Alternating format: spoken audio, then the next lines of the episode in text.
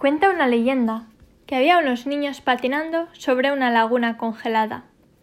Era una tarde nublada y fría, pero los niños jugaban sin preocupación. Cuando de pronto el hielo se reventó y uno de los niños cayó al agua.